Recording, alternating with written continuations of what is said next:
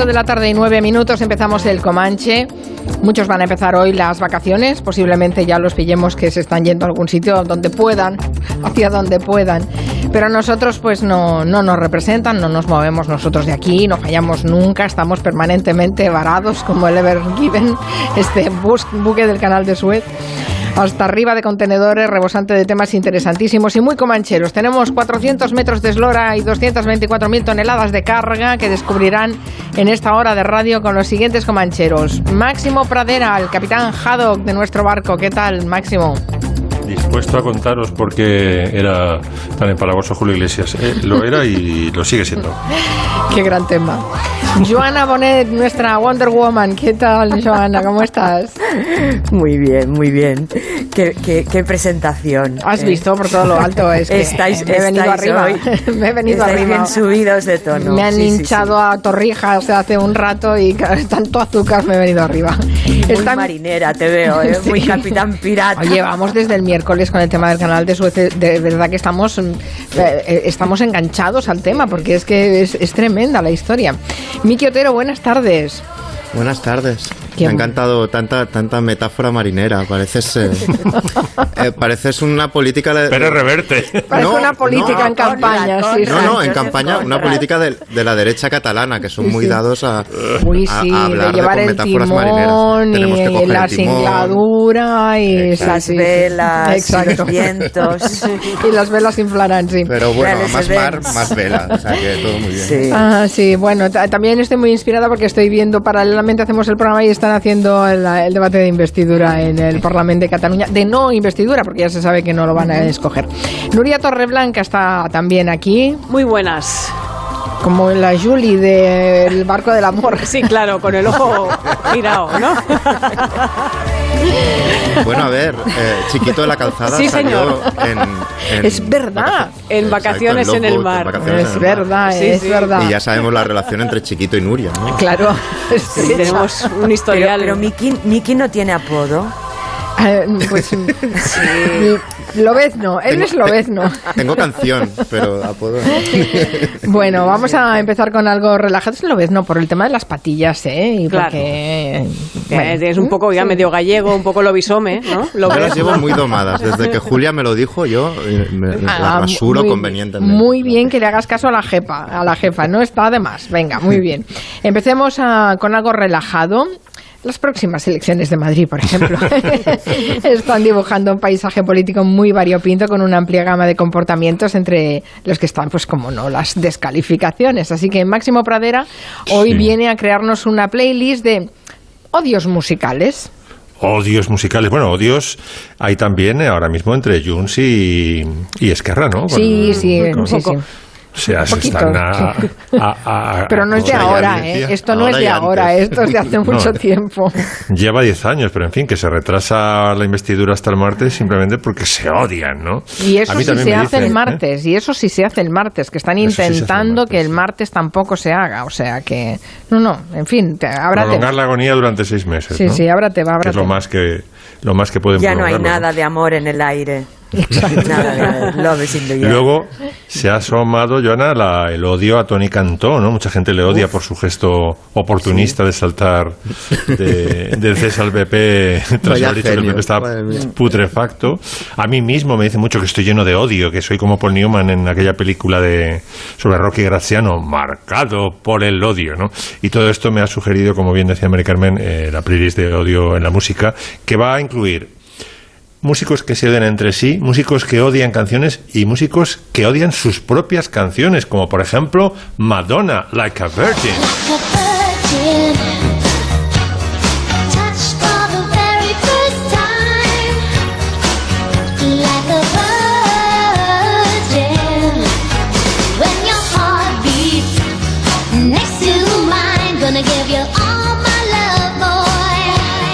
¿Y por qué la detestaba esta canción? A mí me encanta. Pues sí, bueno, yo a mí me encanta todo lo que hace Madonna. Yo soy fans, como dicen por ahí. Ay, Eh, sí. Fans total sí, sí. desde los 80 hasta ahora. Le compro todo. Vamos, desde Evita, Material Girl, lo que sea, ¿no? Pues no sé, porque le cogió, le cogió manía, supongo que de tanto cantarla, o porque eh, supongo que no le gusta el estilo que practicaba en los 80, ahora co- considera que ya no es tan poppy, que tiene un estilo más sofisticado, que ha hecho musicales y tal, y que eso es como verse vestida colegiala, no sé, o de, de- de aprendiz. El caso es que lo dijo en una entrevista en una radio de Nueva York. Dice, dice, ya no podría cantar eh, ni Holiday ni Like a Virgin, dice, a menos claro está que me dieran 30 millones de dólares. Es es, la can- es la cantidad que menciono, ¿sabes? Y ahora parece ser que eh, Material Girl está ganando posiciones para ponerse a la altura de Like a Virgin en, en los odios de, de Madonna. Le, le ha cogido manía estas tres canciones, Holiday, Like a Virgin y, y Material Girl. Bueno, y el... eh, el siguiente músico que traigo es, vamos a aprender ahora por qué algunos o muchos le tenemos manía, no odiamos, no a Julio Iglesias, sino a lo que hace Julio Iglesias con la música. Adelante, disser que eu desafio amor, saiba que isto em mim provoca imensa dor. Sans bonnie, très. Veis que todo suena igual, ¿no? Sí. Bueno, eh, hablar de Julio me permite hablar de un querido compañero ya fallecido, Ignacio Sáenz Tejada, músico de nuestro pequeño mundo y trabajó muchos años conmigo en Radio El País. Me encanta tener la oportunidad de, de recordarle porque la gente vive cuando lo vuelves a, a evocar, ¿no? Y Nacho era un tipo increíble, era apa- aparte de un gran músico, ¿no? Y escribió en septiembre del 89 un memorable artículo que lo, puede- lo podéis encontrar fácilmente en El País. Se llama El precio del éxito y contaba en ese artículo esa crítica de un concierto que había dado Julio en el Bernabéu con 70.000 personas, habían pagado hasta 7.000 pesetas los más pudientes por, por entrar, ¿no?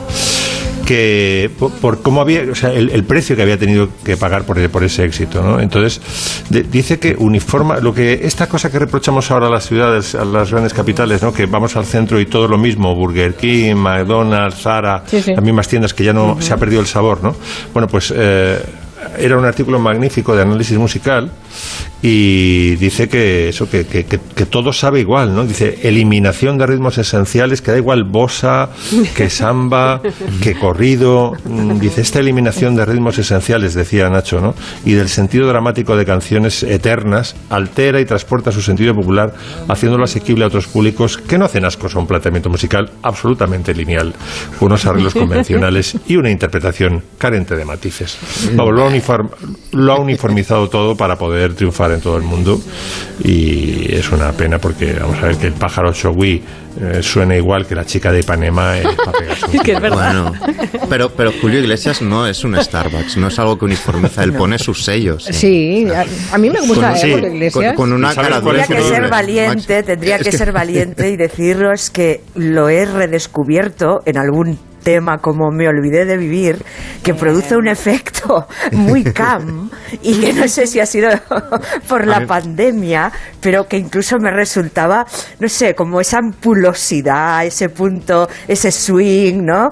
Mm, no me resultaba cómicamente relajante. Bueno, es que él tiene un punto He tenido cómico. un momento acuerdo- Julio Iglesias, sí, sí. Sí. Y una vez fui a, ver- a verlo y me acuerdo que dijo, bueno, y ahora, querido público, me vuelvo en jet, un jet que me habéis pagado, hizo paso automático, vosotros. O sea, que el tío te echaba en cara, o sea, que te restregaba que él tuviera un jet. Y suya es la gran figura. frase, para mí es un- una frase a la altura de Quevedo, que es, eh, todo español debería tener un jet, que es, es una locura, eh, una especie de, de Muy grande, locura. ¿Y sabéis cuál es uno de los sellos como uno de los sellos suyos como cantante? Que es la M vibrante múltiple. Yo aprendí en el colegio que eso estaba la R vibrante múltiple, ¿no? Pero él, él canta, por ejemplo, "Mm, me falta es verdad. Y retiene la M ahí, ¿sabes? Sí, Hasta que, que- sí, sí. que la suelta y sale Con una como una espinilla. salatida. A, a- a mí me gusta, ¿eh? Como- ay, míralo ahí. Mira, mira, Esta es Sí, sí. Esto una letraja esta. Me olvidé que la vida se vive un momento Es alguien que ha estado con no sé cuántos Él, miles de mujeres y dice sí, que se olvidó sí, de sí. vivir. Si no se hubiera Tiene olvidado. un comentario de texto esta canción. Los detalles pequeños. Pero esta está muy lejos del desafinado que ha puesto antes Sí, Max. es que aquello sí que es monocorde y totalmente Starbucks. El desafinado, sí. Sí, Además sí. pone No, pero hay un Julio. Iglesias a reivindicar, ¿eh? yo en eso estoy, estoy de acuerdo. Y como personaje eh, tiene mucha gracia. Sí. Qué entrevista, ¿verdad, Carmen? Tiene hoy Julio Iglesias. Sí, Tiene sí. mucha gracia y mucho meme, porque el meme de y lo sabes, yo lo utilizo constantemente.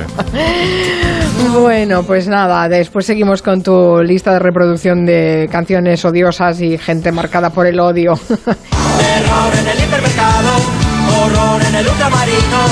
Mi chica desaparecida. Vaya cambio. Más brutal. Bueno, marca una época esta canción, Horror en el hipermercado, que hemos escogido para, para darle el pie a Joana Bonet que nos cuente eh, que al parecer se ha puesto de moda esto de comprar ropa en los supermercados. Así es, así es. Nos faltaría ahora la, la canción de Tiempos Nuevos, Tiempos Salvajes. Hombre, porque, temazo. porque sí, temazo. Eh, todo cambia y de repente, bueno, todo cambia o todo vuelve. Porque en definitiva ya tuvimos una moda en el súper. No sé si recordáis nuestro Simago, donde encontrabas pues desde una olla a unos zapatos o jerseys de punto con pequeñas taras que se vendían así en un montón. Es Había un montón de jerseys con taras. O el, concepto utilizaba, Joana, monopri. como frase, ¿sabes? Tienes peor cara, cara que los pollos de Simago. Bueno, pues pollos, jerseys, faldas, también Monoprix, el- el- los almacenes franceses que han ido eh, actualizándose y hoy eh, diseñadores firman colecciones cápsula. Pero bueno, el caso es que uno de los diseñadores hoy más referencia en la alfombra roja, Brandon Maxwell, eh, que ha vestido a Michelle Obama, a Lady Gaga, ha sido fichado por Walmart, ¿sabéis? Las cadenas de supermercados norteamericanos eh, que, que venden muchísimo. Venden reventado y pagan, Re- de- y pagan nada a sus y pagan trabajadores. nada y recuerdo que hubo, hubo una vez una polémica que no dejaban a, que sus trabajadoras fueran al, al baño Sí, sí. eh, Mm. ni cuando tenían la menstruación o sea una cosa verdaderamente perversa y, y, machista ¿no? Capitalismo salvaje a tutiplén. Mm, Sí, bueno, pues el caso es que los supermercados, no solo Walmart, sino eh, Carrefour, por ejemplo, eh, en España, mm, ha triplicado la, ro- la venta de ropa en las cadenas de supermercados. ¿Y por qué? ¿Por qué ocurre este fenómeno que incluso en las redes, el otro día eh, Le- Leticia García, una compañera muy querida, hemos trabajado juntas en las redacciones de moda, ahora, ahora ella escribe en ese moda y titulaba Carrefour es el nuevo Zara y Lidl el nuevo Supreme, el auge imparable de la moda de supermercado. Y así es, eh, muchas cadenas ya, eh, sobre todo en, en- en Estados Unidos y en Inglaterra, piden colecciones a, Be- a Victoria Beckham, a Jean-Paul Gaultier y las venden, eh, pues eso, al lado de, de sartenes, de detergentes, de, de latas de Coca-Cola. ¿Qué ocurre? Que hasta ahora mm, era muy peyorativo vestirse de supermercado. No sé si recordáis aquel momento, Pablo Iglesias, camisas de Alcampo. Las camisas de ¿no? Y Alcampo, sí. Sí, sí, exacto. Y en cambio ahora, eh, ¿qué ha ocurrido? Que los supermercados, eh, después de la pandemia, se han convertido en lugares de confianza. Muchos los, han, los hemos redescubierto, eh, a pesar de ese olor de fondo, ¿no? De trastienda que resulta entre extraño, putrefacto, familiar. Pero bueno, el súper nunca había gozado de una, aura de prestigio. Eh, su significado quedaba reducido a la mecánica doméstica.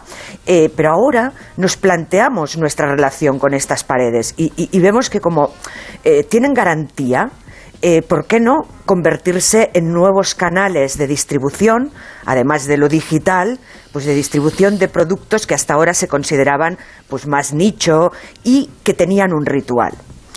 De aquí qué ocurre? Que perdemos el ritual, claro, se caen muchas torres, ese, ese ritual personal, con la- esa relación con el dependiente o la dependienta, el probador, el, eh, el entendido en, en el tejido. Pensemos que en un supermercado la visita promedio no dura más de 15 minutos y de esos solo utilizamos el 30% para seleccionar lo que vamos a comprar. El resto, pues bueno, hay pasmarotes, vagamos un poquito y claro, en ese espacio es ahí donde puedes elegir ese capricho de supermercado que puede ser una falda, una camiseta o una chaqueta. Eh, yo lo que sí planteo es que la cuestión es que su producción y su etiqueta nos garanticen que son prendas éticas, porque lo que no puede ser es que las prendas, digamos, eh, a precio de supermercado, es decir, muy baratas, eh, escondan detrás una, una, una tragedia, ¿no? Mm. Sí, lo que pasa es que también vas a buscar eh, ropa de marca. mm, no alta costura, ¿eh? pero ropa Sí, prêt-à-porter de, de una cierta marca y también ves en la etiqueta que están cosidas en Bangladesh, en Sí, Taiwán. sí, sí. Quiero decir Hoy que hay aplicaciones que te informan eh, de si es comercio justo, si han utilizado cadenas de producción eh, pues eh, sin derechos, eh, con explotación infantil, etcétera. Claro. Yo creo que hoy casi casi que ya es un deber eh, mirar las etiquetas antes de comprar.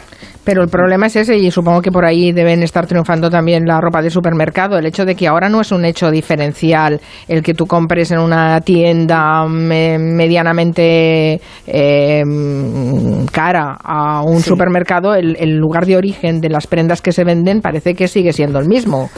Es un cambio radical, Carmen, porque hasta ahora habíamos enfatizado la personalización, el ritual de compra, eh, pues esos olores corporativos que, ten- que tienen las tiendas. eh, había un cada vez pues el café que te sirven. Se había logrado convertir el- el- la venta en una experiencia. Hablábamos pues eso del consumo que va acompañado de una experiencia. Ahora lo recibimos en cajas de cartón eh, a nuestras casas, porque se ha recortado mucho el tiempo para estar en la calle, el tiempo de compra, también las necesidades eh, inmediatas, que pues no vamos a los, a los lugares presenciales, ¿no? No vamos presencialmente a los lugares de trabajo y por lo tanto se ha cortado esa esa vida que tenía antes la prenda de moda, porque mm, recordemos, moda no es solo ropa. Mm, Moda es mu- son muchas cosas, ¿no? Es Y luego, Joana, captar el aire de los tiempos. Sí, Joana, al en margen de, de las líneas encargadas, también, o sea, líneas propias, ¿no? O sea, los modernos de Barcelona Sí. hace unos meses se volvieron locos con las bambas, zapas del Lidl. Sí, se, sí. se agotaron Sí, en, sí, en sí, se agotaron, minutos. se agotaron. Sí, por eso ahora mismo todos los grandes almacenes, las grandes cadenas, las grandes superficies de alimentación incorporan ya alguna colección diseñada, pues por ejemplo en Sainsbury, ahora mismo es la, es, eh, la marca que ellos producen es la séptima marca más vendida en Inglaterra.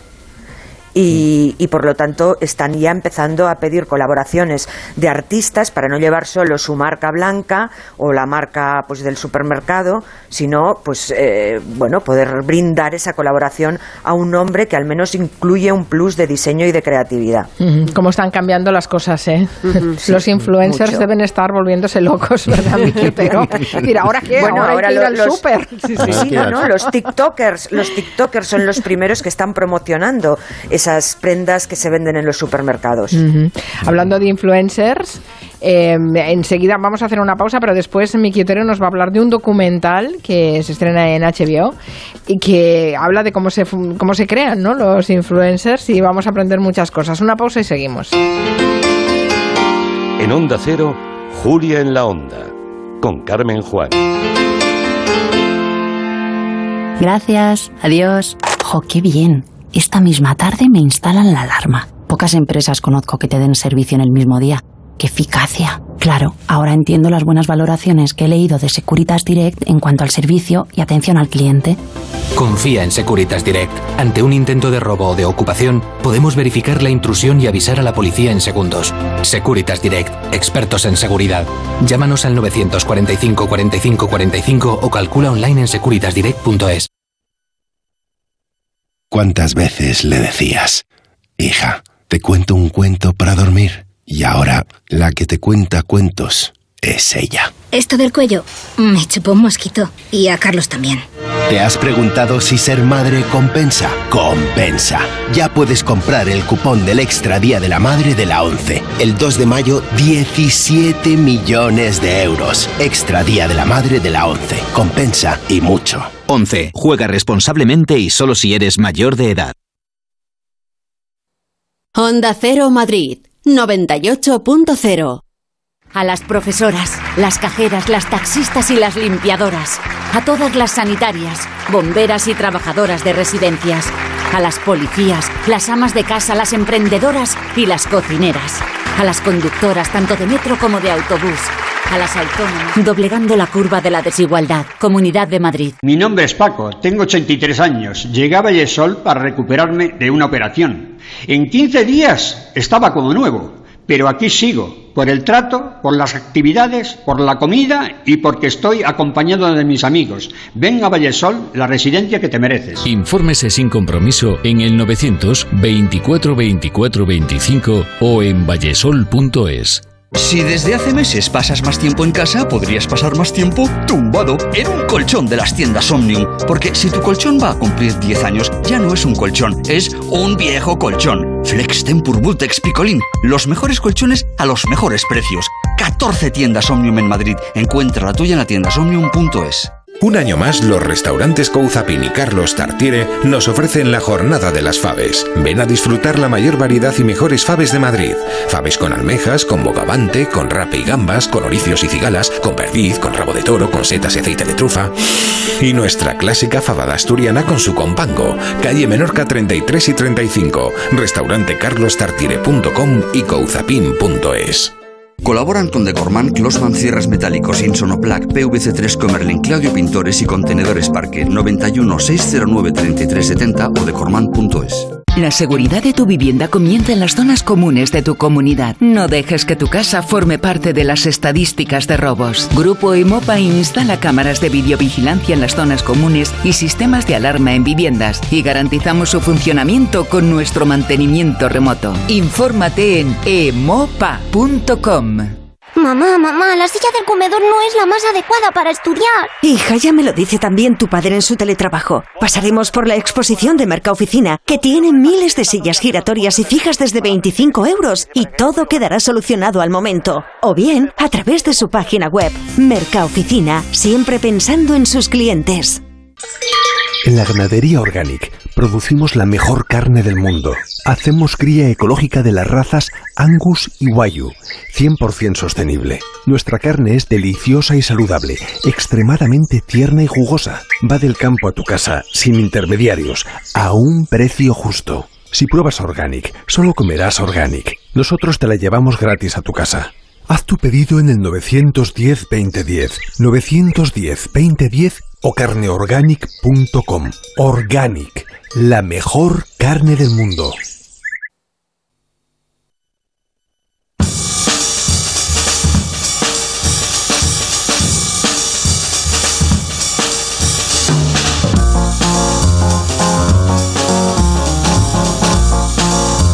Bueno, Miki Otero, estamos aquí a punto de tomar apuntes a ver si nos convertimos en unos Hmm. influencers nosotros también o, o no. a lo mejor no es una cosa buena eso de ser influencer. Bueno, es diferente. Yo, yo le he traído este tema que llevo. la lo vi hace, hace semanas, este documental, pero estaba esperando a que viniera Joana, porque seguro que puede, puede ayudarme con el, con el tema, ¿no?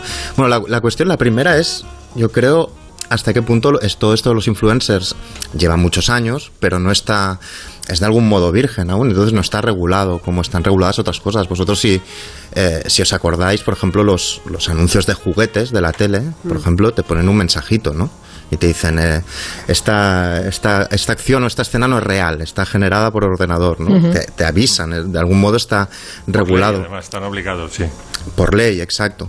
Y lo que sospecho que pasa a veces con, con el mundo de los influencers es que no está regulado todavía. No sé, igual teníamos que decir que es un influencer, aunque no sé si alguien no... eh, Bueno, excepto Tony Cantó volviendo de siete vidas del coma, pero... eh, quiero decir, yo creo que más o menos sabemos, pero bueno, por si hay, si hay despistados, eh, eh, bueno, la, la idea del influencer es una persona que vive de... ¿Cómo decirlo? De su influencia, es decir, de ser famosa eh, y de tener una influencia directa sobre un montón de, de seguidores. ¿Y qué contenido ofrece? Pues habla de su propia vida, habla de sus viajes yendo a sitios o aparece usando Pero, productos. pero Miki es una persona que se ha ganado previamente la credibilidad del grupo sobre el que influye. Es muy, sería muy interesante que, que profundizáramos en cómo se gana la credibilidad un, una influencer, ¿no? O un- Sí, sí, ya, bueno, yo, en, en muchos casos la credibilidad viene por el argumento de autoridad de tener muchos seguidores, y esto es lo que explica este Claro, documental, claro. hasta qué punto tener tantos seguidores siempre es limpio o no lo es, ¿no? Eh, anuncian este tipo de productos y a, a veces los anuncian porque les han pagado a ellos para hacerlo y, y otras veces simplemente porque se los regalan, ¿no? Eh, yo tengo a- amigas, conocidos que, que más o menos, por ejemplo, les envían un montón de productos pues para en sus redes sociales aparecer con ese producto simplemente, ¿no? Entonces yo creo que ahí hay un vacío legal que no acaba de estar del todo, del todo controlado de lo que anuncian esta gente, porque en la tele está regulado, pero en estos canales no, ¿no? Y entonces, eh, yo vi el documental este, del que os hablaré ahora, pero al mismo tiempo, en, en Inglaterra, la autoridad que, que regula todo el tema de la publicidad eh, tomó cartas en el asunto un poco y prohibió, por ejemplo, esto muy concreto, ¿eh? pero prohibió que los influencers que graban estos vídeos y los ponen en redes usaran filtros digitales, es decir, los filtros, digamos, de, de las aplicaciones que te pones pues para hacer más guapo, para, para tener una piel como de porcelana, les prohíbe usar filtros digitales para salir más guapos mientras anuncien eh, productos de cosmética, por ejemplo. ¿no? Me parece interesante porque es un, como un primer paso, digamos, para regular este, este mundo, ¿no? Esta especie de lejano oeste que está todavía un poco sin, sin, sin regular. Y esto parece una, una chorrada, pero, pero no lo es. No, no porque lo es. porque hay varios estudios, eh, bueno, yo he leído varios estudios eh, de, por ejemplo, las clínicas de estética en Estados Unidos que explican hasta qué punto la gente, un altísimo porcentaje, ya no va a la clínica de estética con la foto de una estrella del cine o de una estrella de la música, sino que va con una foto de esa misma persona, de ella misma, con un filtro de Instagram o de estos embellecedores, ¿no? Y, o sea, es decir, van y dicen, yo quiero parecerme a mí, o sea, quiero tener mi cara, pero con este filtro que me convierte en una persona mucho más guapa. Entonces tú imagínate a es alguien como que de tenga Black una- Mirror, es casi como de Black Sí, sí. Mirror. Esto se llama, claro, lo que pasa después cuando esta persona sale a la calle se llama algo así como dismorfia de Instagram, que es tú te estás viendo todo el día con un filtro que te deja la mar de, de guapo. ¿Sabes? Yo soy Iwan McGregor eh, a, a los 30 y, y entonces eh, lo que pasa es que sobre todo en adolescentes, lo que genera es que luego les cueste salir a la calle mm, o, o en- o- o entablar una, una relación con alguien porque sienten que su físico real es muy diferente del físico que han estado mostrando eh, todo, todo el rato. Claro. Esto es interesante, yo creo, porque cada vez tenemos una vida más digital y menos presencial, sobre todo en la gente joven. Y hay un montón de noticias. Desde que pensé este tema han salido un montón. Por ejemplo, Gucci ha, ha anunciado unas bambas virtuales Sí, que pagas hoy 12 iba a hablar de dólares. este Eso lo comentará Sí, Joana. sí, sí, sí. Ah, ostras, lo siento, No, Joana. no, pero, no había pero mirado el es que guion. lo, que, lo que estás comentando es los influencers ha sido el fenómeno de publicidad directa jamás visto. Claro. Tienen millones y millones de seguidores, mucho más que, que- que un medio de comunicación a veces o una revista femenina y se han convertido hoy en auténticos embajadores de las marcas. Antes era, lo eran los periodistas de moda, las editoras de moda. Hoy eh, a ellos no solo o a ellas no solo les regalan productos, las invitan a hoteles, a viajes. Bueno, la verdad es que mm, sigues la cuenta de alguna influencer como no sé Paula Ordovás, que además es empresaria, es una mujer hiperactiva y, y bueno y dices Dios mío es una vida paradisíaca lo que lo que muestran. También es verdad que no tienen pudor y que eh, se- y que publican continuamente fotos de sí mismos. Es un extremo narcisista que rompe con cualquier filtro, ¿no? Porque con cualquier filtro, filtro digo, pues de modestia. Sí, sí. No, no, dices narcisista y luego a lo que voy, porque todo esto era como para introducir el tema, pero a lo que voy que es al documental, también es muy esclavo, ¿no? Este, la, la peli de la que os hablo es un documental que podéis ver en HBO que se llama Fake Famous, es algo así como famoso de pega o famoso falso. Eh, y entonces es un, es un documental que, que hace Nick Bilton, que era como el especialista en todo este tipo de temas en el New York Times, o uno de ellos, y que se propone dejar al descubierto como las tramoyas del mundo este de los influencers y de la gente que influye, digamos, en, en Internet. ¿no? Entonces lo que hace es interesante, lo que hace es elegir a tres jóvenes, random, diferentes entre ellos, eh, y se propone en un tiempo prudencial convertir- convertirlos en influencers, en referentes de Instagram y de redes y ver hasta qué punto eh, casi de un día para otro se convierten en gente con muchísima influencia, ¿no? Es una especie de, de Pigmalión 2.0. Lo que hace es nada, lo recluta. Una es una tía que quiere ser actriz, el otro quiere, quiere tener una carrera en el mundo del rap, el otro le mola boxear, tal. Los coge y entonces les hace un Pigmalión 2.0. Les- Lo primero que hace es llevarlos a la peluquería, chapa y pintura, les cambia el look completamente, ¿no? Luego lo que hace es comprarles seguidores, porque esto es de lo que no se habla normalmente, ¿no? De que se puede comprar con dinero la gente que, que te, que te sigue, ¿no? Él dice que, que puedes conseguir unos siete, y, y de hecho es lo que hace con, con esta gente que, con los protagonistas del documental, les consigue de entrada 7.500 seguidores por unos 100 euros.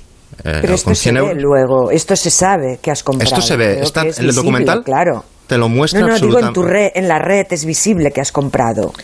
Eh, no, No, es- tú no, se puede de- investigar, ¿eh? Pero se, se puede, investigar, pero esto, esto es a donde va a donde va el documental. Se puede investigar, pero no es tan obvio. Y lo- luego lo que les hace, cuando Joana decía lo de vida paradisíaca, es desmontar un poco esto, de alguna manera también, ¿no? Por ejemplo, una escena muy divertida de varias escenas muy divertidas eh, del documental. Al- por lo visto, alquilan jets privados que no necesariamente están enteros, que a veces son como de cartón, son Como Julio réplicas. Iglesias, Un, un jet privado, exacto, como, como si Julio Iglesias lo dejara.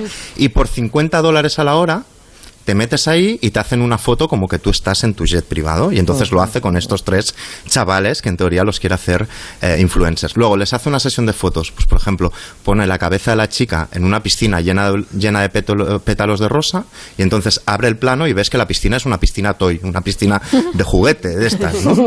O luego mi favorito del documental, compra una taza de váter una, una, una tapa, una tapa de taza de váter, ¿no? Digamos, lo tenemos en mente, ¿no? Ovalada, con el agujero, ¿no?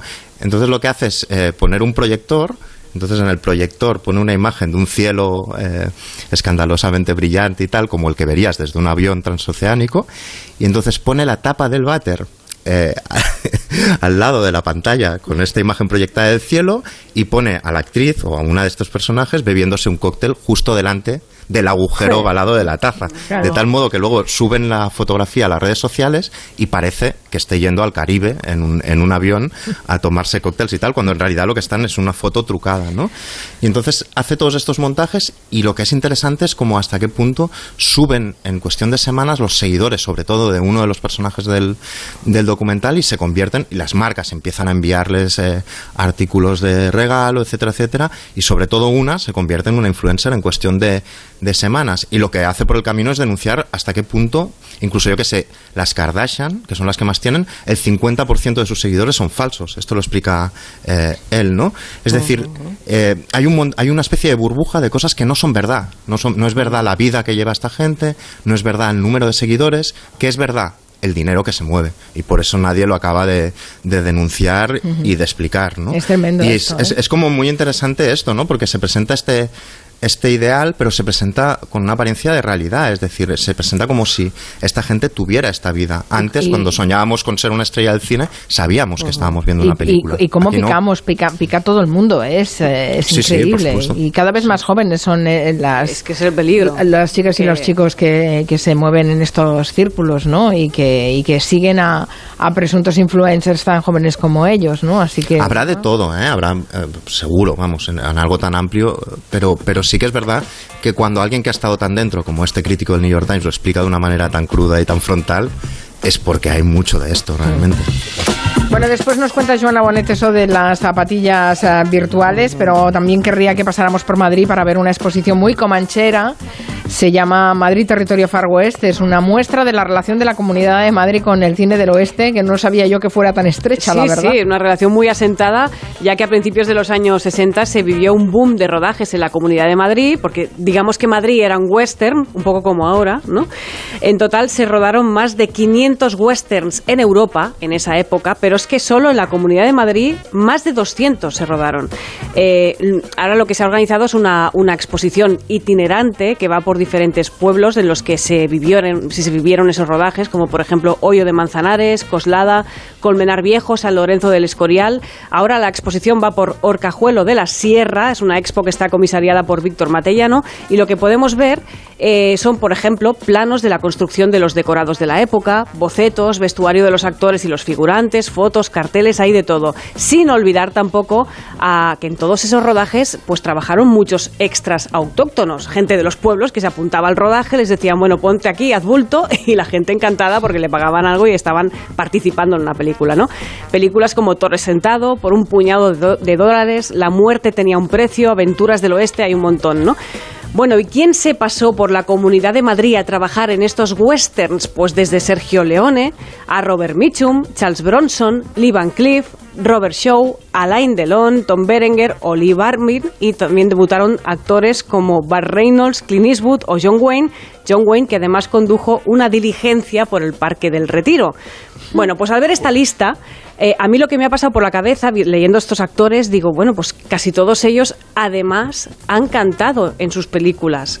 Porque ahora es aquí el giro de guion. Aquí no esperabais. Esperabais que ahora iba a poner No. cortes de Sí, peliculitas, sí, sí, sí. cosas del oeste, ¿verdad?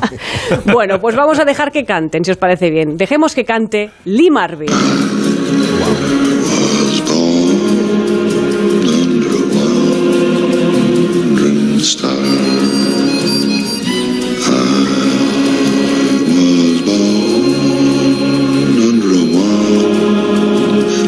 Wandering star. Pero tenía de verdad esta voz Una tan voz- cavernosa. esta vocecita, Es ¿verdad? Es de la leyenda de la ciudad sin nombre, Sí, Wandering sí, Star, sí, es sí, increíble. sí. Sí, sí, recuerdos, sí. ¿eh? Una voz que surge de las profundidades. Eh, un western que iba en busca de oro. Wandering Star, además, fue es que fue un éxito en su época esta canción. Sí, Seguro, sí, además sí. de la película, lo que fue la canción es, es un exitazo que venía de una obra de musical de Broadway, además. Pues sí, sí, esta voz tan, tan interesante. Tenemos más actores, ¿eh? Robert Mitchum, por ejemplo, cantó en muchas de sus películas, en todas las que pudo, porque es que le gustaba tanto que se vino arriba y grabó un disco entero de calipso y más tarde un segundo disco de country. Buenísimo. Y sí, sí, además es que no solo cantaba, además también escribía algunas de sus canciones. Tenía una vocación auténtica. Escuchemos este Coconut Water. Honey, come and go with me back to the West Indies. Baby, can't you see I'm losing me pep and me energy? What I need is the coconut water. Hombre, después de sonar Lee Marvin, no le has No, hecho. no. Es un flaco favor el que le has No, es hecho al pobre Robert Mitchum. Es buenísimo Mari Carmen este disco y tiene un verso que a mí me gusta mucho que es From a logical point, o sea, dice, Sí. desde un punto de vista lógico, nunca te cases con una mujer más guapa que tú. Y lo dice Muy- uno de Robert. los calipsos de este disco. Robert Mitchum. Bueno, se le daba muy bien, ¿eh? la verdad, está muy bien. Turno ahora Bueno, el, para... hijo, el hijo rodó una película entera también en Sí, Madrid, el- Mitchum, eh, el- Verano sí. para matar. Sí, sí. Vamos con Robert Shaw, que también no era tan estuvo- guapo como el padre, ¿eh? Espera, que estamos entrando en un terreno que a mí me interesa más. Eh, porque, porque, ¿verdad? Robert Mitchum nos gustaba, ¿eh? Sí, nos gustaba. Vale, Sí, vale, sí venga, estoy de acuerdo. Muy bien, muy bien, muy bien. Vamos con otro que también nos gustaba mucho, por lo menos a mí. Robert Shaw, que en general no cantaba, aunque nos dejó una de las canciones que más hemos cantado en este Comanche, que es la de. Tiburón. Farewell and adieu to you fair Spanish ladies. Farewell and adieu, you ladies of Spain. We've received orders for to sail back to Boston. And so nevermore shall we see you again. Mira qué gracioso. Esta te la dedico, Qué Max. bien se lo pasa. sí, es una can- Actorazo. claro, canción tradicional además de la Armada Británica. Bueno, pues vamos con otra categoría también porque hemos nombrado actores que cantaban, pero también hay actores a los que, que han sido homenajeados por otros grupos. Por ejemplo, hay un grupo en Zaragoza que lleva el homenaje en el nombre, un grupo que hace un homenaje a Charles Bronson, se llaman The Bronson. Tienen una canción interesantísima que se llama Funky Robot. Es un temazo con un cameo en su videoclip de Pablo Echenique.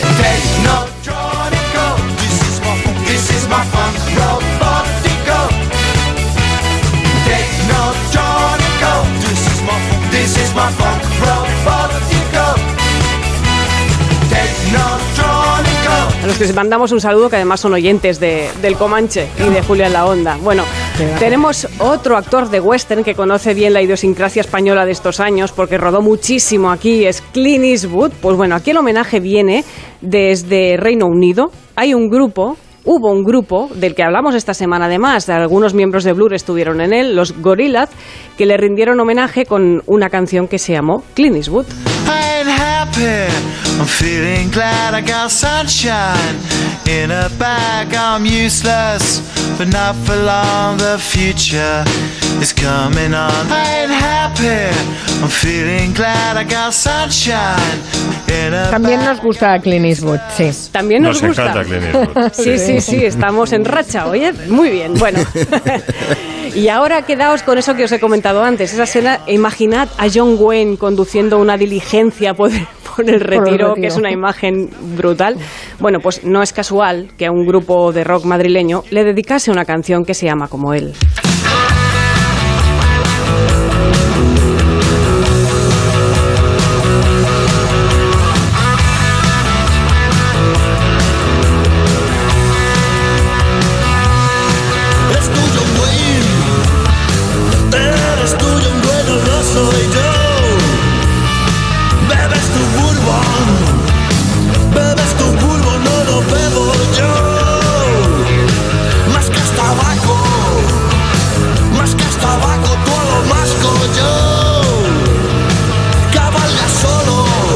Wayne, de los enemigos. ¿Nos gusta John Wayne? Sí, bueno, nos gusta. Nos gusta. Bueno, Nos, nos, medio gusta. Nos, Nos gustaba con Morino. Jara. Él nos Sí. gustaba como Moreno Jara, Sí. incluso en la diligencia, el plano en el que aparece en la diligencia haciendo haciendo voltear el rifle como, como Sí. quien lleva unas Como la guitarra, casi. Sí, sí. Como poner la guitarra.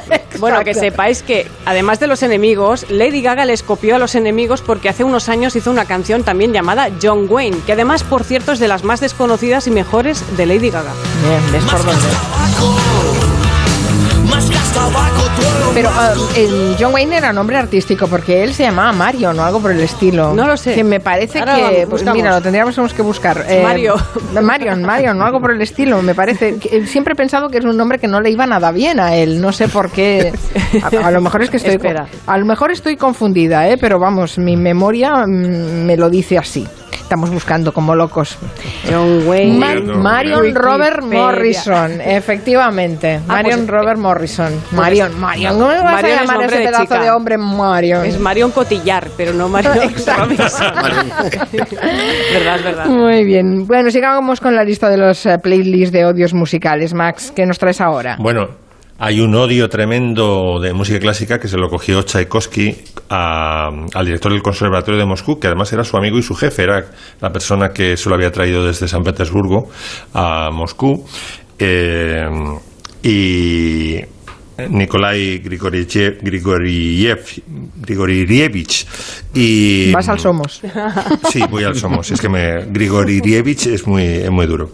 Y se lo trajo a, a Moscú de profesor. Entonces, eh, tocaba el piano, pero no tanto como, como este músico, ¿no? El director del Conservatorio de Moscú.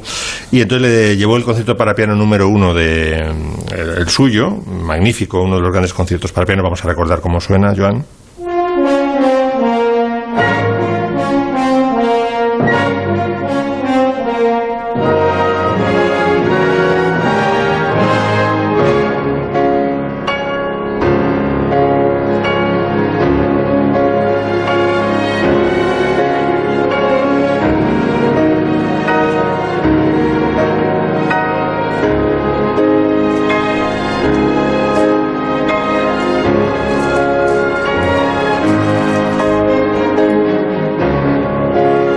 Concierto que todos hemos escuchado, que todos nos hemos emocionado con él. Y eso lo llevó a Nikolai Rubinstein, que ese es el auténtico apellido, el otro es el, el patronímico, me parece, se llama, ¿no? Eh, hijo de, de, de Grigoriev. Y mm, se lo tocó para simplemente para que le corrigiera las cosas técnicas, ¿no? Pero el otro se vino arriba y empezó, a medida que. Además ocurrió en una Nochebuena, la Nochebuena de 1870 y tantos, ¿no? Se supone que tenía que reinar el amor fraternal, el amor navideño, ¿no? Y lo machacó mientras se lo tocaba en una sala del conservatorio, ¿no? Eh, no hacía ningún comentario mientras eh, interpretaba, ¿no? Y empezó incluso, luego dice, quítate, dice, le dijo eh, a Tchaikovsky, ¿no? Le- y entonces se sentó en la banqueta y dice, mira, esto, esto por ejemplo, esto fíjate cómo suena. Entonces empezó a hacerle burla tocando mm, rápido o mal los pasajes que, que no le gustaban, ¿no?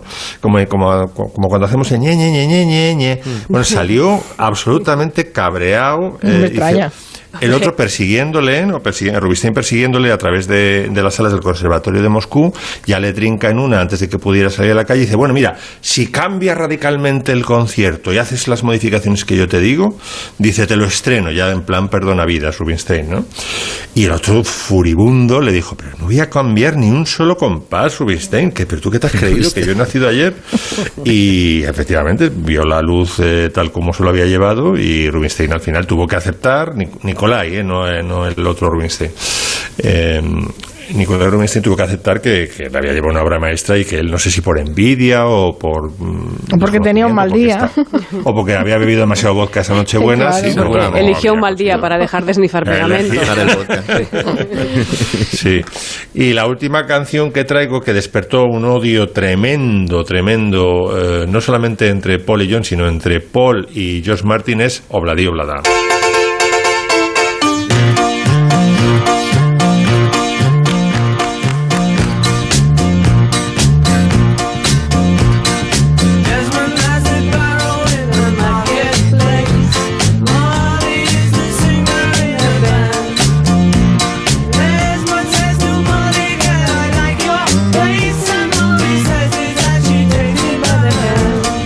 Esta es una canción que se le atravesó a John Lennon desde que la trajo, es del álbum blanco, como recordáis, se, la- se le atravesó a John Lennon en cuanto se la trajo eh, Paul McCartney al estudio, eh, en parte porque estaba picado porque no le querían sacar Revolution como, como single y había ahí cierto pique entre los dos, ¿no? Pero también porque es una canción que, sabéis que Paul McCartney era muy perfeccionista, el más perfeccionista de los, de los cuatro, incluso más que George Martin, y entonces empezó a llevar músicos de estudio, cosa que no se había hecho nunca, grababa una versión de, est- de estudio y luego no le valía, y se prolongó la grabación y ya empezaron a cogerles todos manía, sobre todo John Lennon, a Obladi Blada, ¿no? Y, y bueno, salió la cosa tan, tan mal que ya John Lennon abandonó después de hacer las voces que tenía que hacer, salió del estudio y entonces se quedó George Martin a producirlo y le dijo por el interfono, ¿no? por el intercomunicador, oye Paul, si quieres te puedo indicar cómo mejorar la parte vocal en este pasaje. Y ya estaba tan endemoniado el ambiente que Paul McCartney le dijo ¿por qué no bajas tú aquí y lo cantas tú, listo? le dijo a George Martin ¿sabes? que era como el padre de los Beatles. Y entonces Sí, sí, y entonces ya le dijo, graba ya la puta canción, ¿sabes? Eh, le dijo Josh Martin.